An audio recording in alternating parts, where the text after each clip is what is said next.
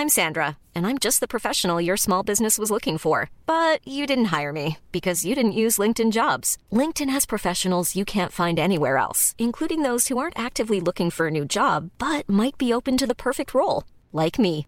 In a given month, over 70% of LinkedIn users don't visit other leading job sites. So if you're not looking on LinkedIn, you'll miss out on great candidates like Sandra. Start hiring professionals like a professional. Post your free job on linkedin.com/people today.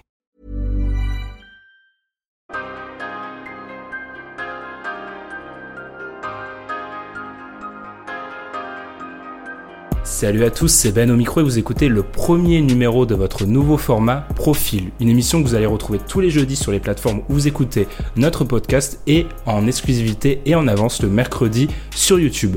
Pour m'accompagner dans ce premier épisode, on retrouve Tom. Ça va Tom? Ouais, ça va, et toi? Ça va. Et Alan, notre scout de la semaine. Ça va Alan? Salut Ben, salut tout le monde. Ouais, ça va super. Alors dans cette nouvelle émission hebdomadaire qui se veut courte, hein, on va disséquer le, jeu d'un joueur NBA. Parce qu'on a remarqué qu'on analyse souvent les joueurs avant leur arrivée dans la ligue, souvent dans le processus draft, comme le fait par exemple Alan dans le One and Done.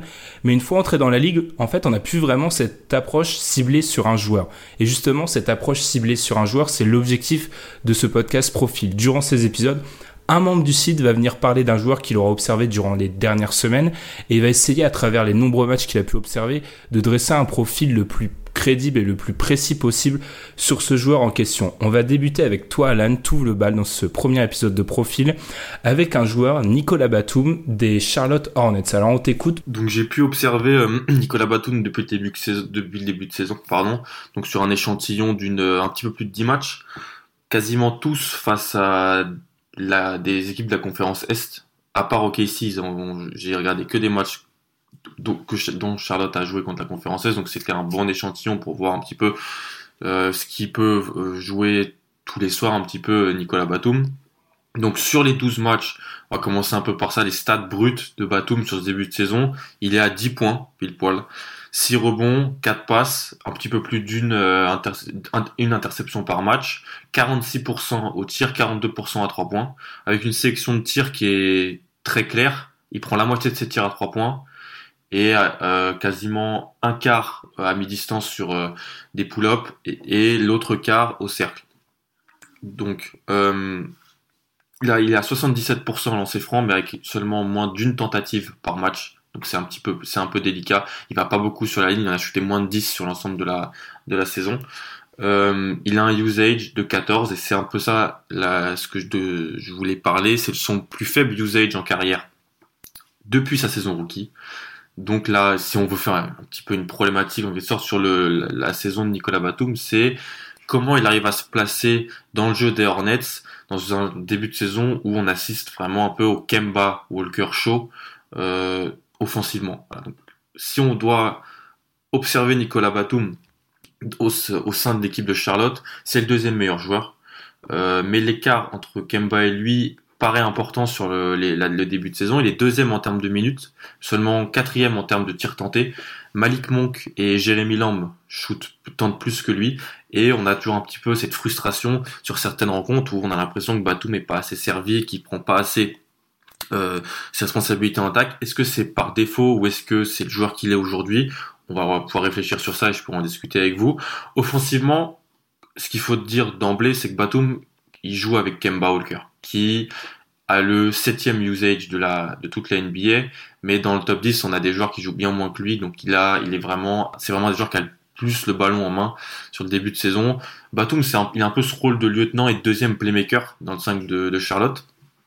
Mais quand Kemba veut bien lâcher le cuir pour, euh, pour Batum, James Borrego, le coach qui vient des Spurs, a quelques systèmes pour essayer de mettre euh, Batum dans, dans de bonnes euh, dispositions. Il y a une, action que fait beaucoup Charlotte, c'est un end-off et un curl pour Zeller, en fait. Cody Zeller qui a le ballon en tête de raquette et Batum qui est dans le corner et qui vient au, qui fait un curl qui récupère le ballon de Zeller. À partir de là, il peut soit se servir un shooter dans le coin, souvent Marvin Williams ou Jeremy Lamb, soit il peut aller au cercle, faire un jeu à deux avec, avec Cody Zeller. C'est une des actions qu'on retrouve le plus dans le jeu de Nicolas Batum, aussi avec des pick and pop pour Williams et pour Jeremy Lamb.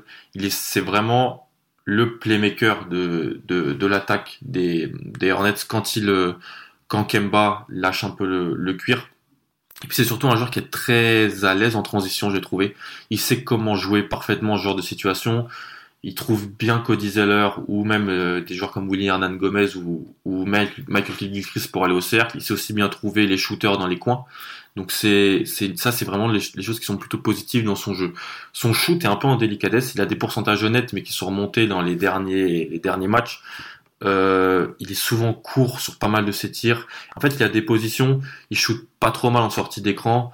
En spot, il est pas mal en spot-up aussi quand Kemba a le, ballon en main il est pas tellement utilisé dans ce profil de shooter, mais ça reste quelque chose qu'il peut faire.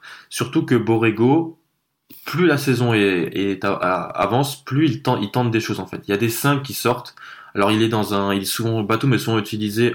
Donc le 5 de départ, c'est pour des gens qui suivent peut-être pas Charlotte, c'est Kemba Walker, Jeremy Lamb, euh, Nicolas Batum, Marvin Williams et Cody Zeller. Donc la Michael Kidd sort du banc, j'en parlerai dans l'impact que ça a pour Batum défensivement.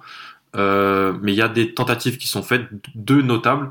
Le 5 avec deux meneurs, c'est-à-dire que Batum est pas, pas mal de fois utilisé quand Kemba et, Tony Parker sont sur le terrain ensemble. Et aussi ce qu'on peut appeler un 5 small ball avec euh, Kemba qui, joue avec soit Monk, soit Tony Parker. Et aussi après MKG, Nico Batum et, euh, Marvin Williams. C'est des 5 qui sont hyper demandeur en, énergie pour pour Batum. Il doit défendre sur des positions qui sont un peu délicates et offensivement, bah, il, a une bonne relation avec Tony Parker parce qu'ils se connaissent de l'équipe de France et c'est un joueur qui sait euh, qui s'est délégué euh, Nicolas Batum. Ils, ils se font martyriser au rebond dans ce small ball 5 avec Batum qui, qui a souvent pas mal de, de difficultés, mais ça court et comme je l'ai dit en transition, il est vraiment intéressant. Si on passe du côté de la défense, sur les 12 matchs qu'a joué Batum, franchement, il a dû, il a dû assumer de grosses oppositions. Il a défendu Giannis, Middleton sur certaines séquences, il a eu un match contre Kawhi, il a défendu Paul George aussi, il a fait un bon travail sur Ben Simmons, il a défendu deux fois sur euh, Josh Richardson, pardon, qui est un des joueurs les plus importants et qui a le plus de ballons en attaque du côté de Miami, Zach Lavine par séquence aussi, euh, et Ken Bazemore. Donc en fait, il a, comme Borrego a sorti Michael Gilchrist du 5 de départ, et ben en fait c'est Batum qui doit prendre l'ailier numéro 1 en face. Ça le fatigue, c'est un joueur qui a une condition physique un peu délicate, je trouve, depuis deux ans.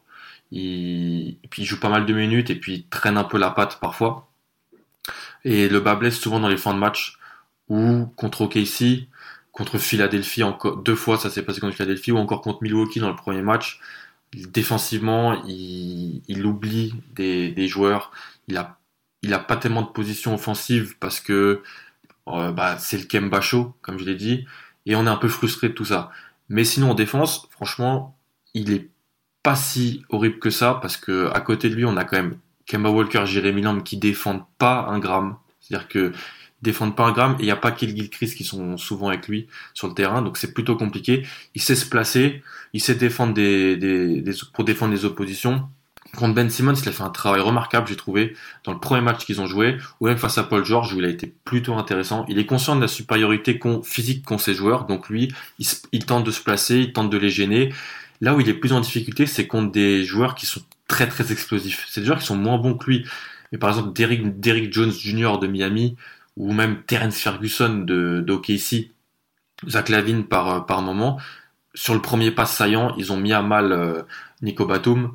Et c'est là où il a de, mauvais, de mauvaises habitudes parce qu'il il, se fait vraiment passer et après il laisse le, joueur qui est plus jeune, plus explosif aller, aller au panier.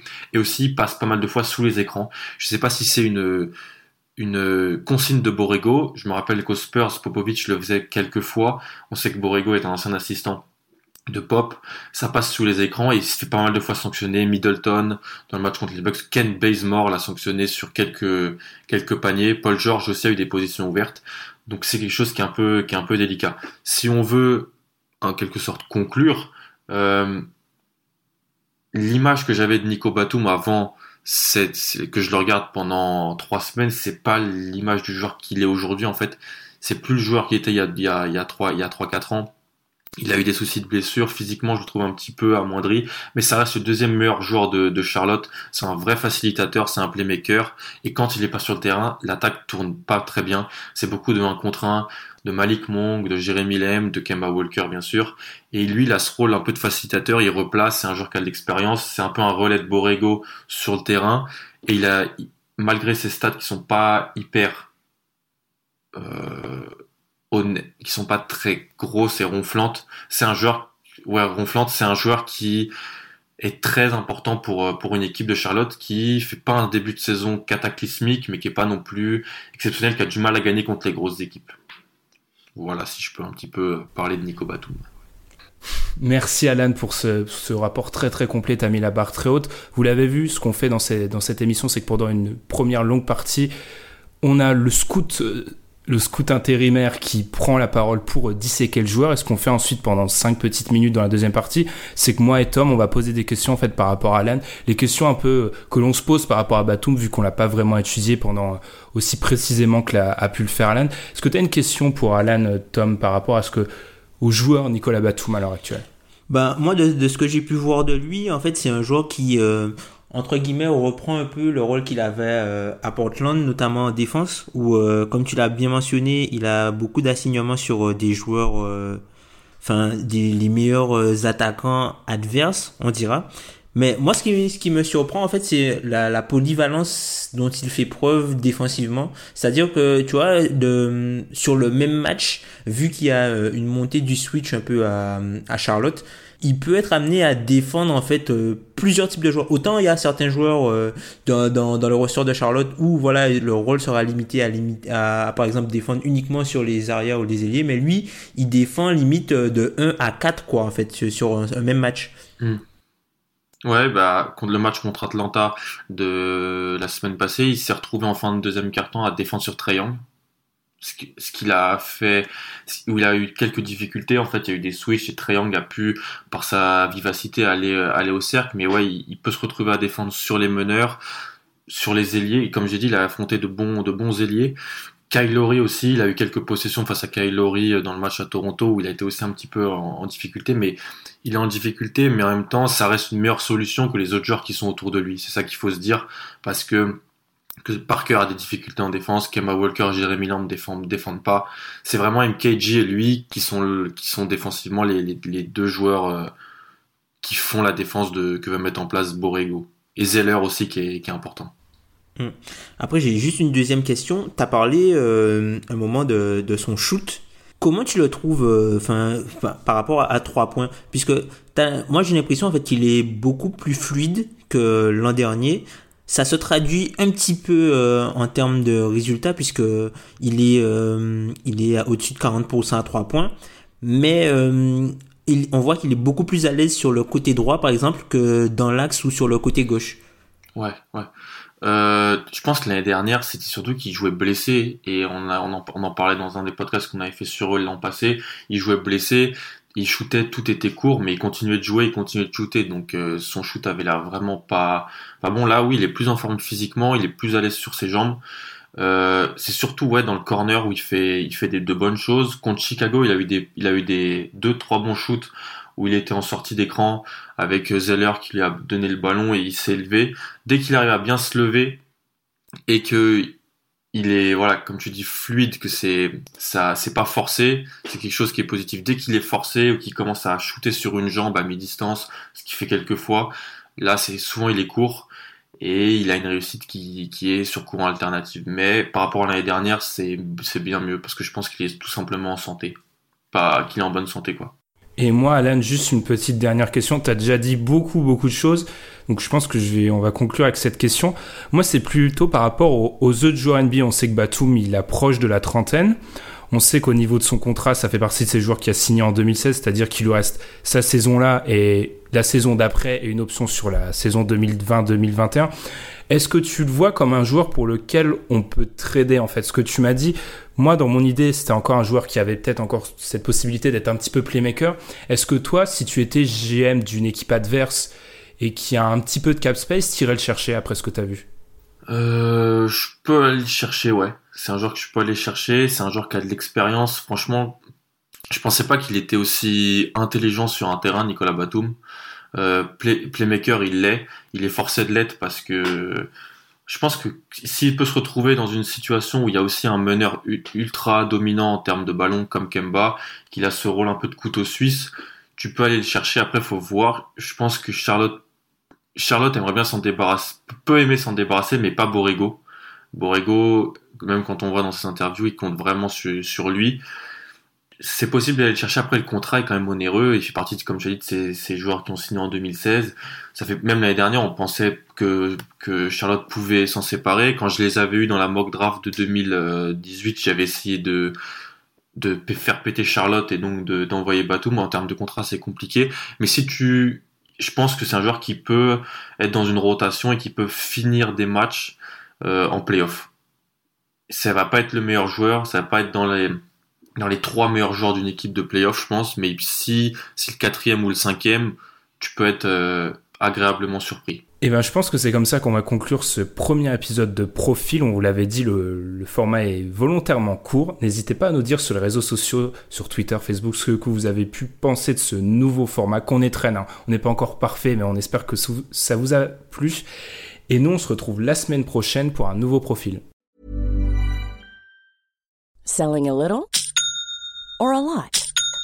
Shopify helps you do your thing however you cha-ching. Shopify is the global commerce platform that helps you sell at every stage of your business. From the launch your online shop stage to the first real life store stage, all the way to the did we just hit a million orders stage.